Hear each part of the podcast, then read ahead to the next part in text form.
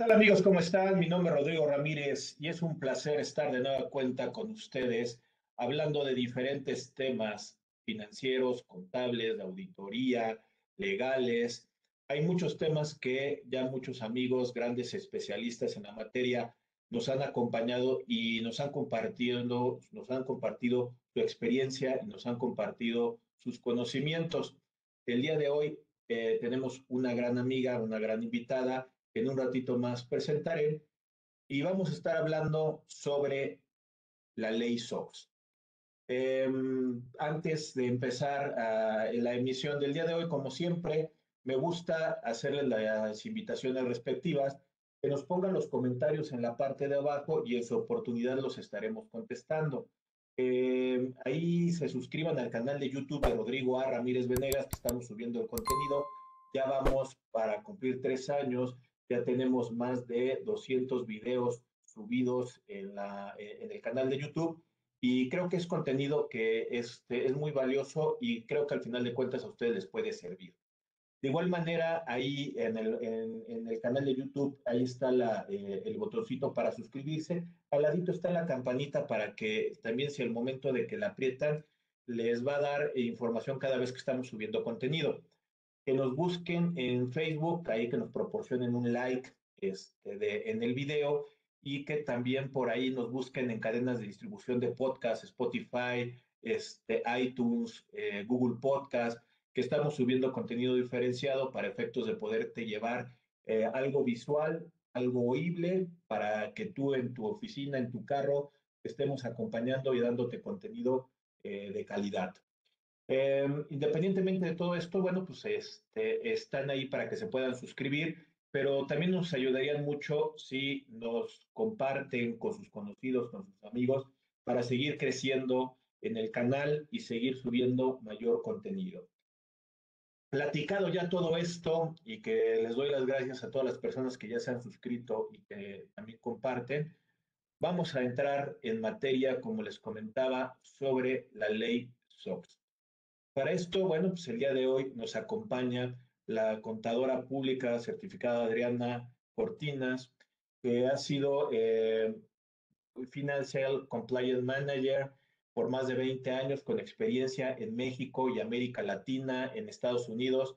También ha sido eh, auditor, consultor, especialista en análisis de riesgo, control interno y en cumplimiento justamente en esta ley SOX, Cost of y eh, ha contribuido en diferentes firmas de las grandes, de las ocho o nueve firmas a nivel internacional aquí en México, conocidas este, eh, como sería KPMG, Stern John, y le gusta mucho esto del, de, la ley, del, de la ley SOX, que al final de cuentas por eso nos acercamos a ella para poder platicar sobre este tema, ya que ella ha sido también instructora justamente de esta ley SOX en el IMAI y también eh, como integrante de grupos de trabajos empresariales para la ONU, para las Naciones Unidas.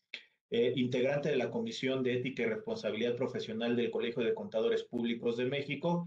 También ha sido instructora y coordinadora de eventos de la misma comisión. Adicional que ha sido juez y eh, ha elaborado reactivos o preguntas para los maratones que tienen que ver con la cuestión de la ética. Ella es, como les decía, contadora pública, Adriana Cortinas. Adri, muy buenas tardes, ¿cómo estás? Muy bien, muchas gracias, Rodrigo. Pues muchas gracias por la invitación y pues doy la bienvenida también a, este foro, al público que, nos acompaña, que nos está viendo.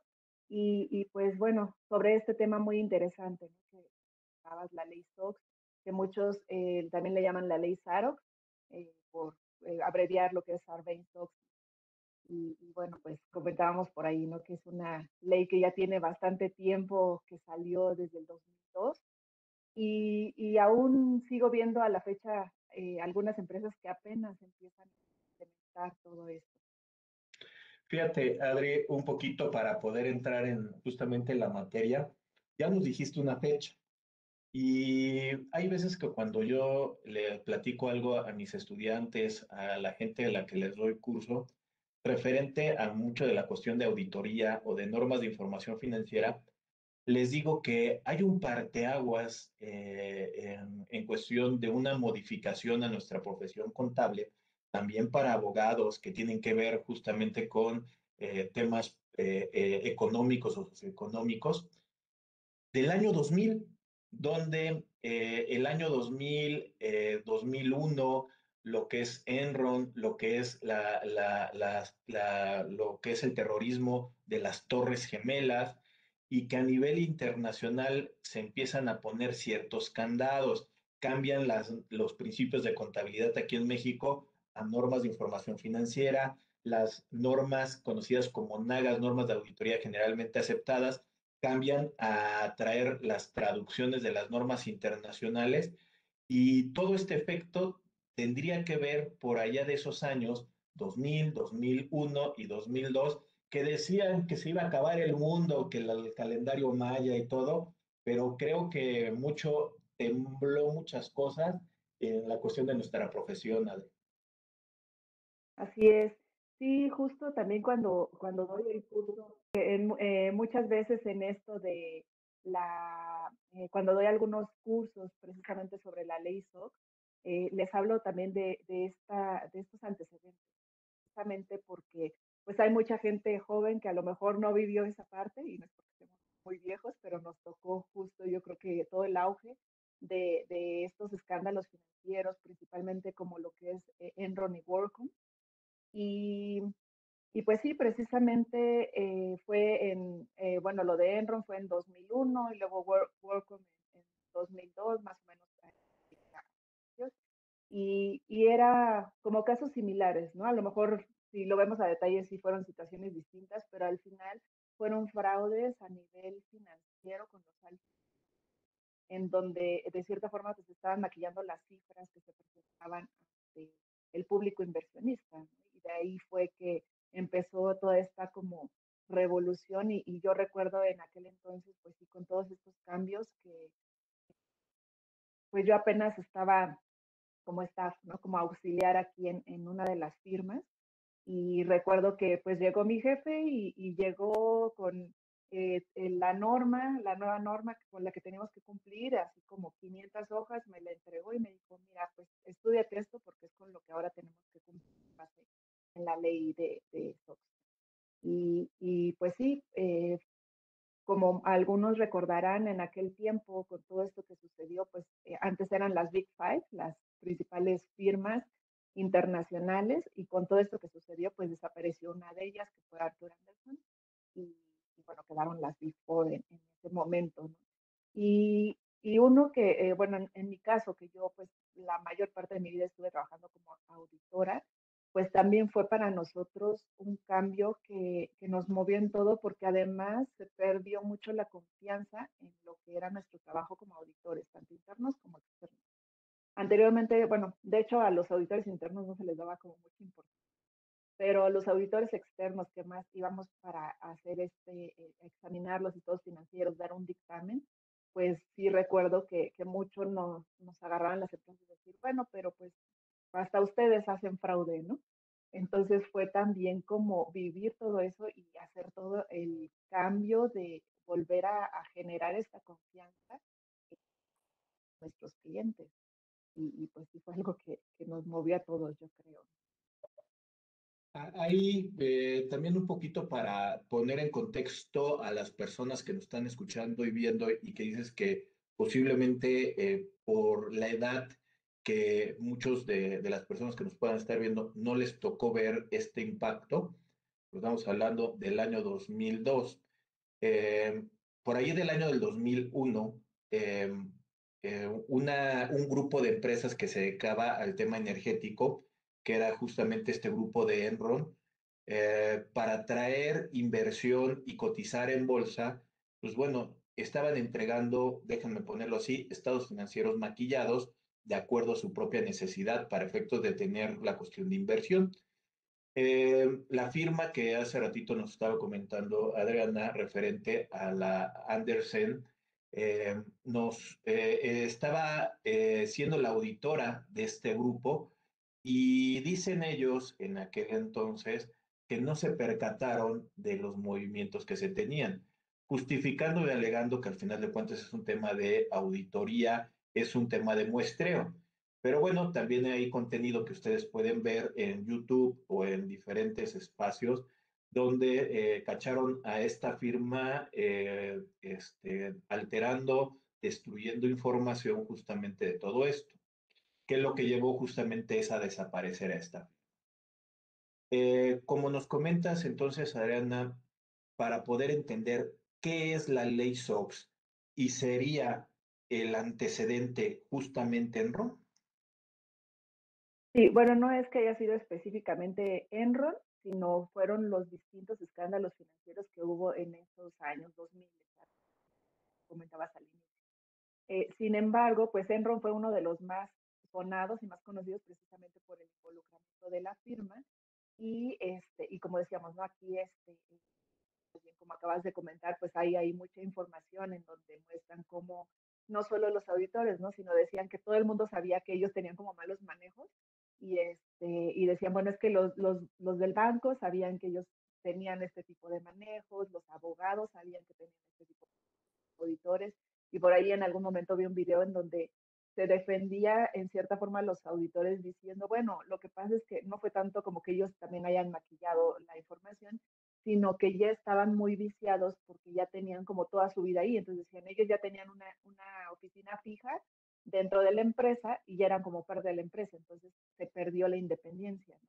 Independientemente de que haya sido con dolo o no, pues yo creo que también hay que, yo siempre les digo, hay que voltear al pasado solo para aprender de los errores que se han cometido. Y en este caso, pues es muy importante que esto nos quede como un claro ejemplo para evitar que nos suceda eso y, pues evitar que, que se llegue a tener un, pues como un acercamiento muy estrecho con, con nuestros clientes en el caso de que les hagamos tipo de servicios para mantener nuestra independencia, que además también es algo que, bueno, como contadores eh, pues tenemos de acuerdo también a nuestro código, ¿no? Independencia con, con, esta parte. Y porque pues es muy difícil ser juez y parte, ¿no? Yo no puedo como hacer algo y, y revisármelo, a lo mejor sí, si soy una persona 100% ética, pero bueno, aquí pues precisamente y la ley pues nos habla justo de todo esto, de, de la segregación de funciones y, varias cosas que nos van a ayudar a asegurar que, que las operaciones pues estén mostrando realmente lo que, lo que es o lo que son. Y entonces, bueno, eh, respondiendo a tu pregunta, entonces, eh, bueno, fue como respuesta a los diferentes escándalos financieros y el objetivo de que surgiera esta ley, pues fue precisamente para proteger al público inversionista porque las empresas que cotizan en bolsa, en este caso en la Bolsa de Estados Unidos, que es la SEC, la Security and Exchange Commission, eh, pues son empresas públicas, ¿no? Entonces sabemos que, bueno, ellos presentan sus estados financieros, de hecho nosotros si buscamos esta información en Internet está abierta a todo el público, y precisamente porque las personas invierten en las acciones de estas empresas. Entonces, eh, pues si la información de los estados financieros que se están presentando al público inversionista es falsa, pues está engañando y la ley surgió precisamente para, para ayudar o para proteger más bien a este público inversionista y que entonces no dijeras, ah, bueno, ahora voy a comprar acciones, en este caso, por ejemplo, de Enron, porque ahorita está subiendo como la espuma y, y, es, una empresa que está creciendo mucho y entonces voy a invertir ahí y resulta que de un día a otro te dicen, pues, ¿qué crees? Que ya quebró, ¿no? Y ahora pues no tiene ni dinero ni para pagar ni a, ni a los proveedores, ni a, este, ni a sus pues ni siquiera a sus empleados, ¿no? Porque al final, bueno, pues el dinero se lo estaban robando los, altos mandos. Entonces, eh, bueno, esa es la causa de por qué surgió esta ley. Y entonces esta ley es una ley federal. Sabemos que una ley federal es que aplica a toda la, en este Estados Unidos, surgió en Estados Unidos, después de muchos años que, que no tenían como ellos también una, pues nuevas leyes que estuvieran eh, protegiendo al público inversionista. Entonces, eh, el nombre de esta ley surgió por estos dos patrocinadores, que era este, un diputado republicano, que es Michael eh, G. Oxley, y el senador, que el, bueno, pues entonces demócrata, Paul Sarbanes. Entonces, de ahí es que surgió el nombre, y esto fue durante el gobierno del presidente Bush en Estados Unidos. Entonces, como les decía, esta es una ley federal con este objetivo de eh, proteger al público inversionista y en donde se ponen pues ciertas, eh, pues, ciertos lineamientos con los que se debe de cumplir para precisamente evitar volver a caer en, en estos casos que hubo de fraude. Y por otro lado, pues como es una ley, también pues tiene sanciones, ¿no? Y ahorita vamos igual a, platicar un poquito de ahí porque yo cuando vi las sanciones y cuando daba también entrenamiento a las empresas, pues les ponía así como las sanciones para que vieran la importancia del incumplimiento de esta ley, a, dónde nos, podía llevar eh, y, pues incluso hasta desaparecer la empresa por alguna sanción. Pues, Oye, Adri, un poquito también, eh, está diciendo que es una ley federal de Estados Unidos. De lo que ahorita nos estás explicando, pudiera eh, resumir que para efectos de las empresas que cotizan en bolsa de Estados Unidos, eh, los lineamientos que deben de cumplir, aparte de gobiernos corporativos y cuestiones este, internas, controles internos y de cuestiones de revisiones también para la cuestión de los auditores, se tiene que cumplir con esta ley SOX. ¿Quiénes son los que lo deben de cumplir? Y ahora, nosotros estando aquí en México o en cualquier parte del mundo, ¿cuál es la responsabilidad si al final de cuentas nosotros no estamos cotizando en una bolsa de Estados Unidos? ¿Qué vínculo tendríamos ahí con esta ley SOX? Sí, bueno, eh, como les comentaba, la ley surgió em, en julio del 2002 y pues eh, desde ahí ya era obligada para estas empresas de Estados Unidos que cotizan, que cotizan en la bolsa de Estados Unidos. Em, pero obviamente pues estas empresas son grandes corporativos que están, pues tienen subsidiarias en todo el mundo, ¿no? Entonces la ley pues también obliga a estas empresas por ejemplo, si mi empresa está en México, pero mi holding, la casa matriz, está en Estados Unidos y cotiza ante la SEC, pues también estoy obligada. Y, bueno, esto ya fue dependiendo de, empresas y todo, pero bueno, digamos que ya a partir del 2004, ya todos, incluyéndonos México, tendríamos que estar en cumplimiento con esta ley. Entonces, eh, pues en este caso tendríamos que saber si nuestra empresa, la casa matriz, está cotizando en la bolsa de Estados Unidos para saber si somos obligados por esta ley. Esto es así como ya de eh, automático, ¿no? Si, si está ahí, pues es porque tiene que cumplir con la ley sí o sí. También hay otro caso que hay empresas que a lo mejor están en otros países, pero que, que no tienen una matriz en Estados Unidos, pero que ellos también cotizan, quieren cotizar, aparecer en, esta, eh, en la bolsa de los Estados Unidos por ejemplo, una empresa de Canadá que dice, ah, bueno, pues yo quiero cotizar en la SEC, entonces ellos también estarían obligados.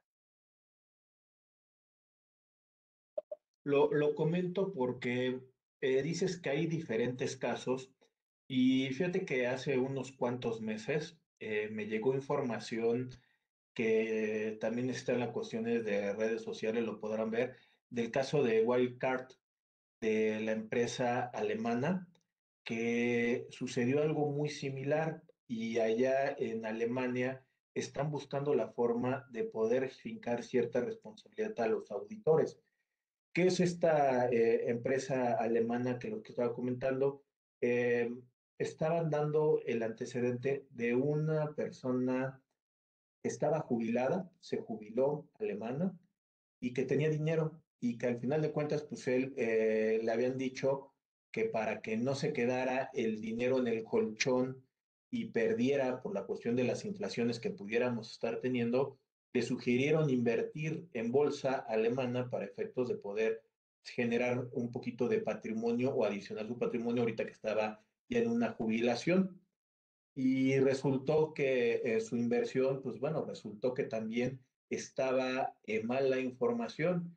Y es cuando te pones a ver que realmente los impactos que puede tener por no hacer un trabajo o por al final de cuentas el, el, generar información mal intencionada y que al final de cuentas puedes perjudicar a alguien, ¿no? Y ahí estamos hablando de una economía alemana que tú dices, ah, pues bueno, después de la Segunda Guerra Mundial ha salido, es una de las potencias, ahí sigue, y al final de cuentas, pues bueno, también en su propia casa pasan diferentes cosas. Todos esos impactos tendríamos que ver realmente esta ley SOX que es de Estados Unidos y realmente el, el cumplimiento a nivel eh, personal dentro de las entidades, ¿cómo nos estarían beneficiando? Sí, de hecho, eh, bueno, la ley como tal, pues es obligatoria para, para estos sujetos que, hemos mencionado. Pero realmente lo que muchas empresas están adaptando es eh, precisamente el adoptar eh, pues los lineamientos, no tanto a lo mejor como cumplir la ley, porque yo cuando luego les doy el curso de, de SOX, ellos piensan que, que, vamos a ver cómo desmenuzar toda una ley, ¿no? Como si fuera la ley del impuesto a la renta, e ir viendo, ah, cuáles son los artículos, y realmente eh, en, un curso en lo que yo me enfoco son simplemente dos, dos secciones, este, que, eh, bueno, dentro del título 3 y dentro del título 4, que está en la sección 302 y 404, y es lo que les digo a los auditores, ¿no? Que es donde se tienen que enfocar, porque es la parte de la ley en donde, por un lado, pide que se haga una certificación trimestral y anual de los estados financieros, y por otro lado, nos pide eh, que se haga este estudio y evaluación del control interno, pero a quien se le obliga es a la administración, a la gerencia, a la alta gerencia. ¿no? Ahí mencionan en específico el director general y el director de finanzas, que son los responsables de asegurarse que sus estados financieros están bajo un sistema de control interno, que es eh, eh, que, tienen estos controles eh, asegurándonos que la información es adecuada. Entonces, dentro de la misma ley no nos dice como tal, utilicen este marco, pero nos dice, hay que utilizar un marco de referencia para que entonces se pueda implementar todo esto en la empresa. Y entonces la, gran mayoría de las empresas, al menos todas las que yo me ha tocado eh, pues darles alguna asesoría o apoyar con esta parte, todos han adoptado el marco COSO, este, lo que es el COSO Framework, ¿no? Y entonces esta es la base que se utiliza pues para hacer toda este, esta implementación de en toda lo que es la organización y podernos asegurar de que existe esta parte. Entonces, eh, yo he visto que muchas empresas eh, aquí en México y en otros países, y en este caso también sí he escuchado, eh, incluso en esta parte, como dices, ¿no? De lo que ha sonado en Alemania, que han buscado mucho adherirse a justo implementar todo esto. Entonces, realmente no es a lo mejor tanto que cumplan con la ley de SOX, sino más bien que tengan este marco que les ayude a tener un sistema de control interno bien implementado en sus organizaciones. Y en este caso, pues el que yo les recomendaría es el COSO, que pues también va muy de la mano con lo que es el ISO 37001, con esta norma, que también va como mucho hacia la parte de control interno. Entonces, por cualquiera que decidieran las compañías adoptar, estaría perfecto para pues para mitigar los riesgos en, las organizaciones, que esto es lo que ha llevado a, que las empresas pues vayan a la quiebra de un momento a otro. Oye, Adri, y un poquito, aquí en México, eh, nuestras empresas que cotizan en bolsa, eh, por obvias razones, pues bueno, no están bajo la ley SOX. Eh, aquí en México, las empresas que cotizan en bolsa tienen que seguir estándares de las IFRS o normas internacionales o las NIF con doble I, para efectos de que haya una estandarización y que cualquier usuario de la información esté donde esté, esté hablando un mismo idioma financiero y que podamos entenderlo. Pero aquí tenemos unas normas locales, las normas conocidas como NIF, normas, este, normas de información financiera, que si bien existe un grado de convergencia a nivel internacional muy alto, existen sus propias diferencias. Pero va un poquito mi comentario. ¿Hay algo parecido aquí en México de la ley SOX? ¿O solamente son recomendaciones de utilizar el COSO? ¿O tendríamos que estar utilizando eh, normas de auditoría, que son las internacionales, sin llegar a estos requerimientos de leyes internacionales? Aún así que que hay un usuario que puede estar en cualquier parte del mundo y necesitaría una tranquilidad de la información financiera. Sí, yo creo que, bueno, eh, primero, pues obviamente hay que cumplir con, con, lo que sí estamos obligados, ¿no? Entonces, en el caso aquí, por ejemplo, en México, eh, pues las, las empresas que cotizan e, en la Comisión Nacional Bancaria de Valores, ellos también se rigen por una ley.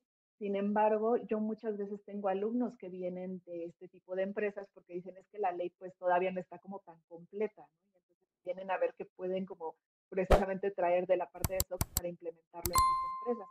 Entonces, eh, bueno, como les mencionaba aquí, realmente este, lo que nosotros tomamos de, la ley SOX para estos efectos, digamos, en la parte financiera, pues es esta de, de la sección 302 y 404, que, que, estaría muy amplio porque simplemente te dice eso, ¿no? se tienen que asegurar de que existan eh, controles internos que estén funcionando y que te aseguren que la información financiera es confiable. Ahora, este, pues yo les recomendaría utilizar este marco COSO que se utiliza alrededor del mundo y este, y, y, adicional a ello, bueno, aquí en México, pues hemos dado un, pa un pasito muy pequeño que eh, a nivel, pues digamos, leyes, eh, que está dentro de la Ley General de Sociedades Administrativas. Eh, ahí, en el artículo 25, eh, nos habla de, de, ¿cómo se llama? De precisamente, bueno, esta va como dirigida a los funcionarios públicos y esta ley pues precisamente les pide que tengan es, ese cumplimiento de lo que es un marco de control interno, este, que se aseguren de que existe un código de conducta dentro de su organización, que haya ciertas políticas como la de conflicto de interés. Entonces, pues son eh, algunos lineamientos que, que, piden que son muy similar a lo que, a lo que nosotros estamos eh, cumpliendo con la parte de, de la ley SOC. Y ahora, pues también, como les decía, si, si tú te vas a la ley SOX, si quieres buscar como estos puntos así como tal, no van a venir. Entonces, lo que yo siempre les recomiendo a los auditores o incluso a las personas que precisamente quieren implementar esto en sus organizaciones es que se basen no tanto en la ley, sino que después de la ley surge lo que es la estándar, bueno, en aquel entonces era la estándar 2, después cambió a estándar 5 y ahora después se hizo en 2017 una reorganización de todas estas normas que este, son emitidas por el PCAOB, que bueno, en aquel entonces le llamábamos el PICABU, pero bueno, existe en esta página en internet, ahí está toda la información, es el pcob.org, y ahí en esta página vienen estas normas de lo que hablabas, ¿no? estos estándares, pero son las normas para el cumplimiento de eso. Entonces, por otro lado están las normas contables, ¿no? Entonces, como dices, aquí, pues en México utilizamos las NIF, este, hay empresas que utilizan los IFRS, que pues, son como más internacional. Sin embargo, por ejemplo, para eh, presentar los estados financieros eh, ante la SEC, se presentan en US GAAP, precisamente porque son las normas locales de Estados Unidos, ¿no? Entonces se tienen que hacer pues también las conversiones ahí de acuerdo a lo que nos estén pidiendo las leyes. Pero en este caso, si nosotros quisiéramos tener una guía para el cumplimiento correcto, podríamos basarnos en esta estándar, es la 2201 de, que emite el PCOB. Entonces yo les digo, eh, pues que el PCOB es como el auditor de los auditores. Entonces ellos se van a basar precisamente en esa norma 2201, que yo les digo es como la Biblia del auditor, si eres auditor interno, por ejemplo, eh, porque ellos van a venir a revisar que tú cumplas con los requisitos de esa norma. Y ahora, ¿qué, ¿qué nos dice esa norma? En general, bueno, la norma se llama este, una auditoría de los controles internos sobre los estados financieros.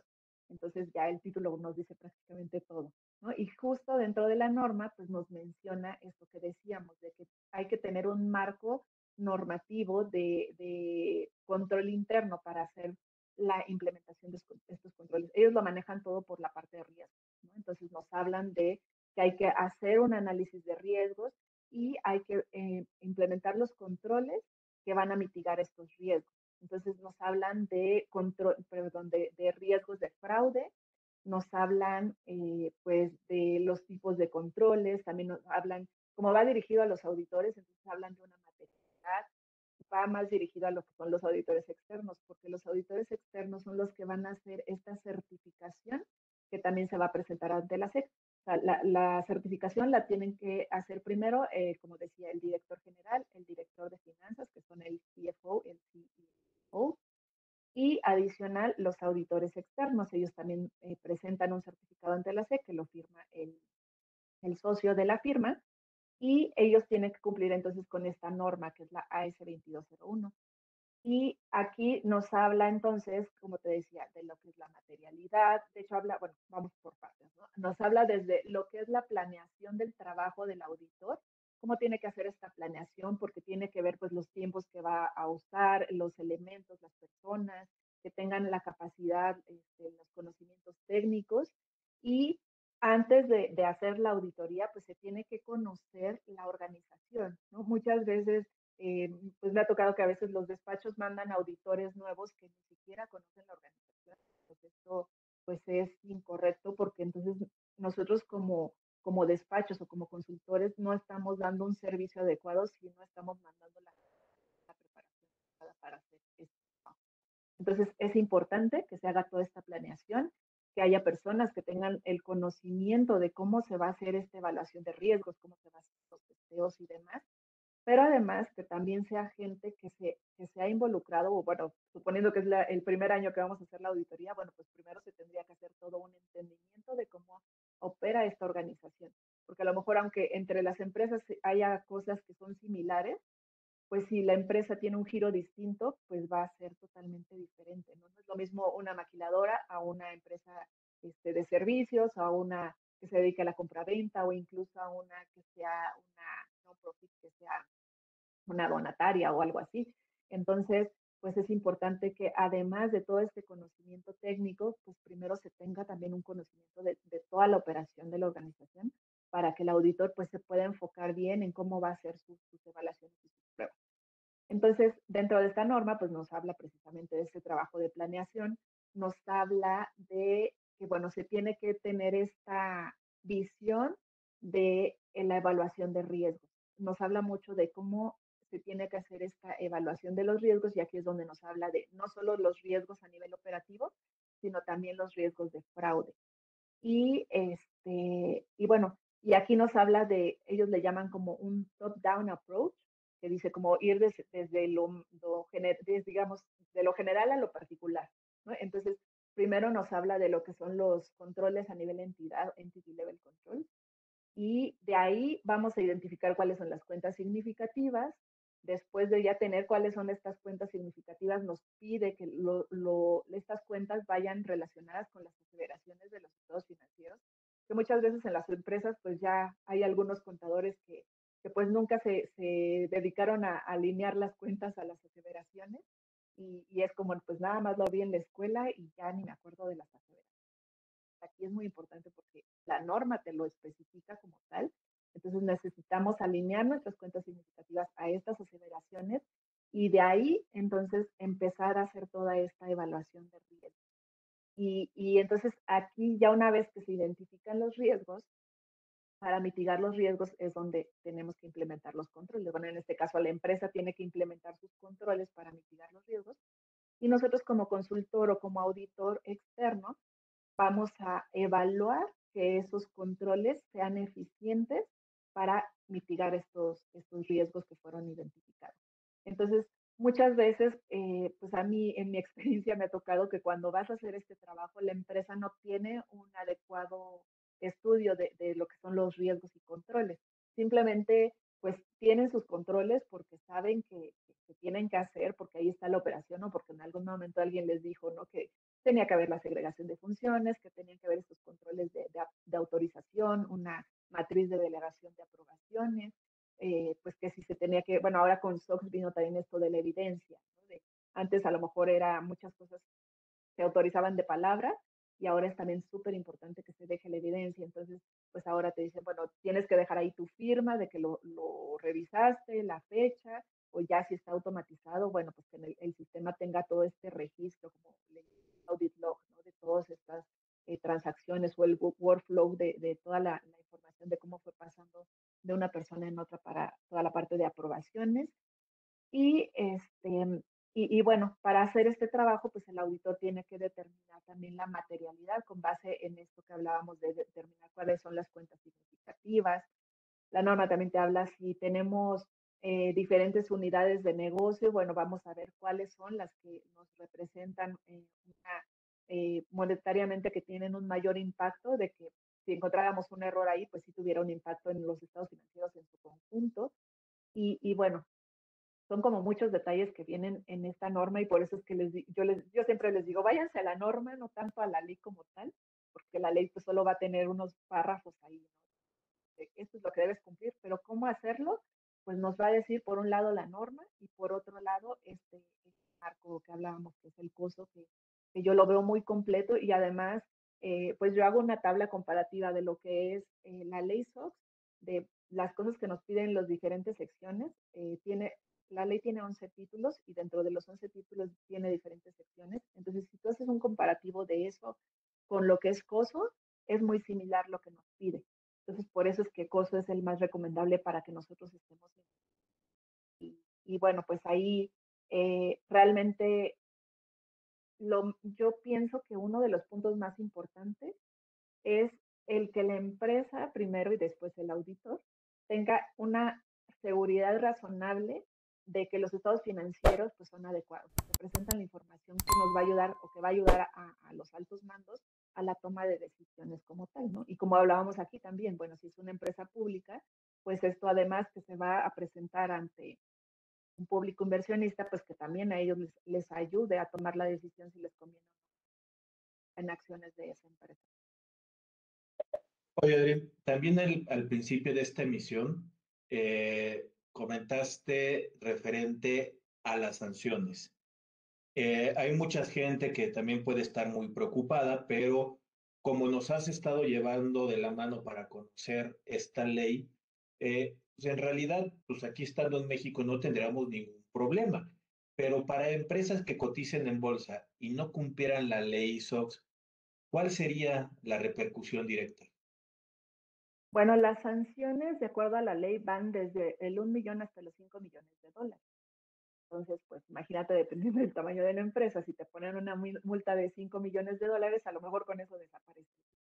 Este, y la, en cuanto a los años de prisión, van de 10 a 20 años. Entonces, pues yo hago un cuadrito donde comparo las otras penalidades de acuerdo a las diferentes leyes este, de Estados Unidos. Por ejemplo, allá por fuga de prisión les dan de uno a dos años. Pero, por ejemplo, ya un secuestro con pedido de rescate le dan de tres a cinco años. Entonces, después de esa sanción, pues vendría lo, lo de SOC, ¿no? Que son 10 a 20 años por incumplimiento con la ley. Y después de ahí, pues ya viene en el Inter, en casi igual que, que SOC, está el asesinato en segundo grado que les dan de 11 a 14 años.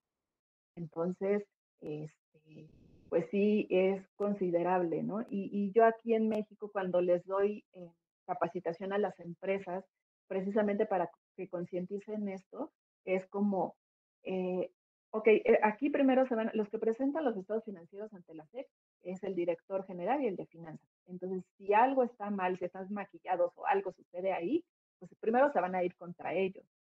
Pero si de ahí a lo mejor ese fraude o eso que estaba mal viene de una subsidiaria y supongamos que era de aquí en México, pues se van a ir siempre buscando responsabilidades, ¿no? fincando responsabilidades a quienes realmente eh, pues cometieron el, el, acto ilícito.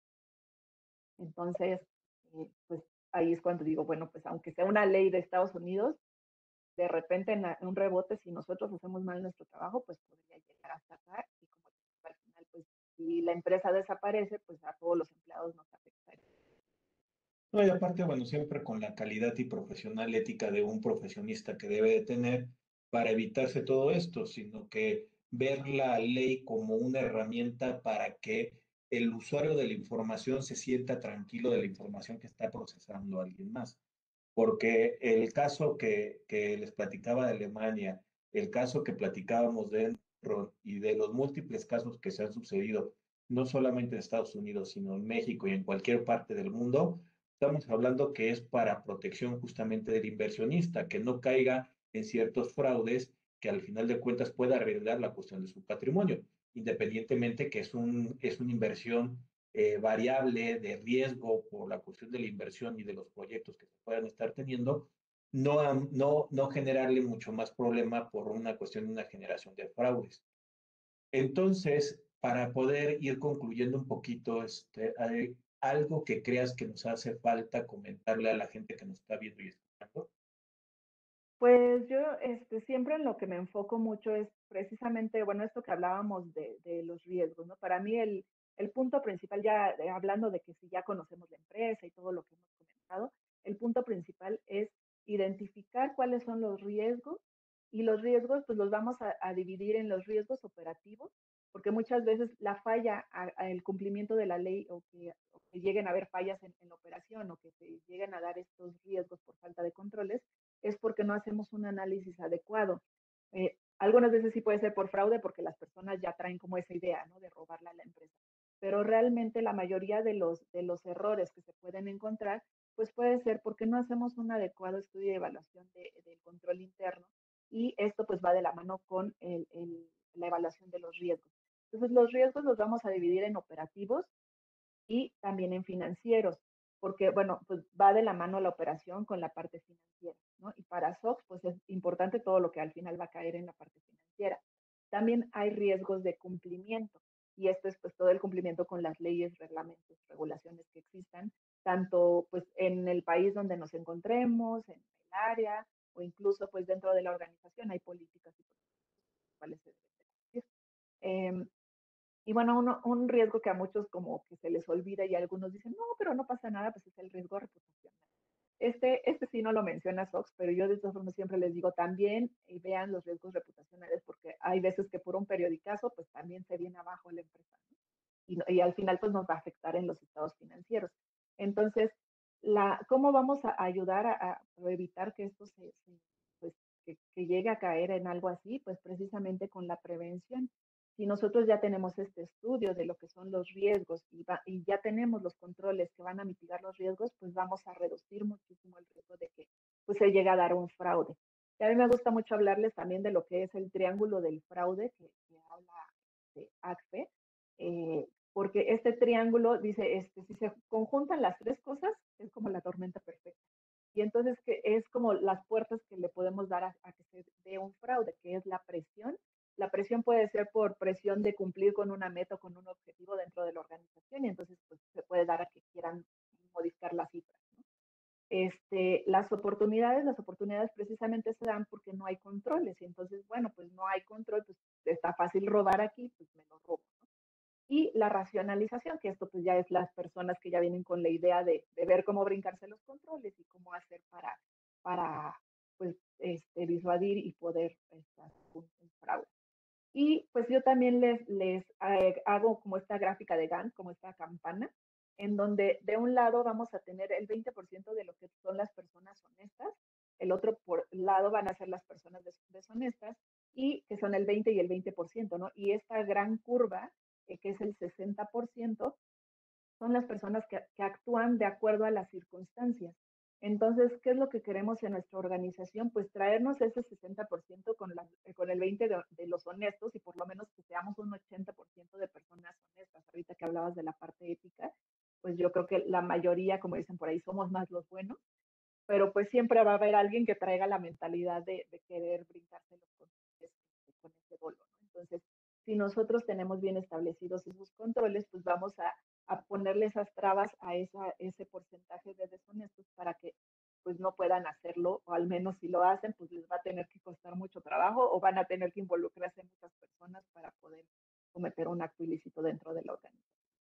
Entonces, este, pues yo ahí les recomiendo precisamente esto, que sí se haga un análisis profundo de lo que son los riesgos de fraude, y, los riesgos que hablábamos, ¿no? de, operación, de, financieros, de cumplimiento, de, reputacionales, y pues que ah, nos aseguremos de que cada uno de esos riesgos está bien cubierto con los Para mí es algo fundamental. Fíjate que me gustó mucho cómo explicaste la cuestión de la gráfica de los buenos, los malos y los, déjame ponerlo así, oportunista que puede ser, que no se malentienda, sino que es por la oportunidad toman decisiones buenas o malas, dependiendo el panorama que, es, que esté, y más porque el ser humano tiene esas, y hablamos del código de ética, amenazas, amenazas de interés personal, de familiaridad, etc., etc. Aquí lo que quiero enfocar es que no solamente estamos hablando de contadores, estamos hablando que cualquier persona que trabaje en una empresa es susceptible o una entidad económica es susceptible a ser corrompida. Si le das la oportunidad con el triángulo que estabas comentando, este, puede tomar una decisión errónea, pero la puede tomar. Si tú pones controles siguiendo lo que dice la recomendación del COSO, al final de cuentas estás generando una estandarización en políticas internas de los entes económicos que le da poca maniobrabilidad. Entonces, en lugar de reaccionar a hacer algo mal, cumpliendo, estaría yéndose al lado del buen hacer. Y creo que al final de cuentas esto de, de lo que nos estás explicando, a mí me da mucha este, tranquilidad de que sí muchas empresas actualmente aquí en México, siguiendo gobiernos corporativos o por la importancia de su propio patrimonio, están haciendo lo posible para seguir justamente este coso y las auditorías con enfoques de riesgo. Así es. Sí, y de hecho, pues eh, eh, también con toda esta parte de, enfocarnos en, que nuestra base sea lo de los riesgos, pues tenemos el COSO, que es el de toda la vida, y más actualmente salió el COSO ERM, ¿no? el Enterprise Risk Management, que este, no es que, que este eh, venga a suplir al otro o que sea, simplemente es como una parte adicional, como ya más enfocado en, la parte de riesgos, y nosotros implementamos entonces los dos cosas, digamos, el 2013 y el del 2017, nos va a ayudar a que todavía podamos robustecer más los controles dentro de nuestra organización. Adri, con lo que nos acabas de comentar, creo que nos sirve como una base para podernos involucrar. A la gente que nos está viendo, eh, la ley SOX, lo del COSO, es un mundo de que se tiene que analizar. En estos minutos que estuvimos aquí platicando, solamente es para que podamos conocer el panorama y la importancia, el beneficio de la aplicación de la ley SOX y del COSO. Y al final de cuentas está para que ustedes puedan seguir investigando a través de capacitación, como nos estaba comentando, de que ella ha capacitado empresas a niveles este, privado. Entonces, creo que al final de cuentas, el involucramiento por parte de la gente que nos está viendo y escuchando tendría que ser más. No se queden solamente con esto. Adri nos comentaba también al principio de que cuando empezaba los cursos había gente que no sabe ni qué es esto. Esto serviría muy bien para una introducción para efectos de poder tomar estas capacitaciones y que ojalá realmente más empresarios se involucraran.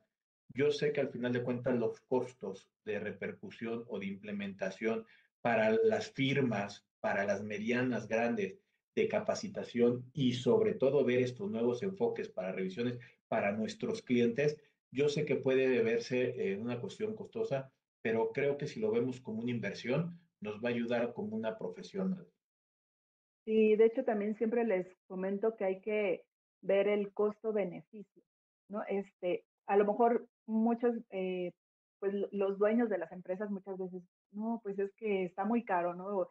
El meter toda una infraestructura para automatizar procesos me cuesta, pero al final, como dices, puede ser una inversión porque siempre, pues no somos perfectos, al final somos humanos y también puede haber este, esta parte del error involuntario. Entonces, es más, eh, pues se puede dar más un error de que si yo estoy revisando manualmente los números, que se me pase algo, a que si me lo hace un sistema, por ejemplo. Pero tampoco, bueno, tampoco se trata de que llenemos la organización de puros controles y que solo nos enfoquemos en eso y dejemos de lado la operación. Y por ahí también luego les comento de un ejemplo que es como, este, y todavía las hay porque a esta altura hay, hay empresas que, más bien, ya casi no hay empresas que manejen que tengan una caja, pero bueno, conozco algunas que sí.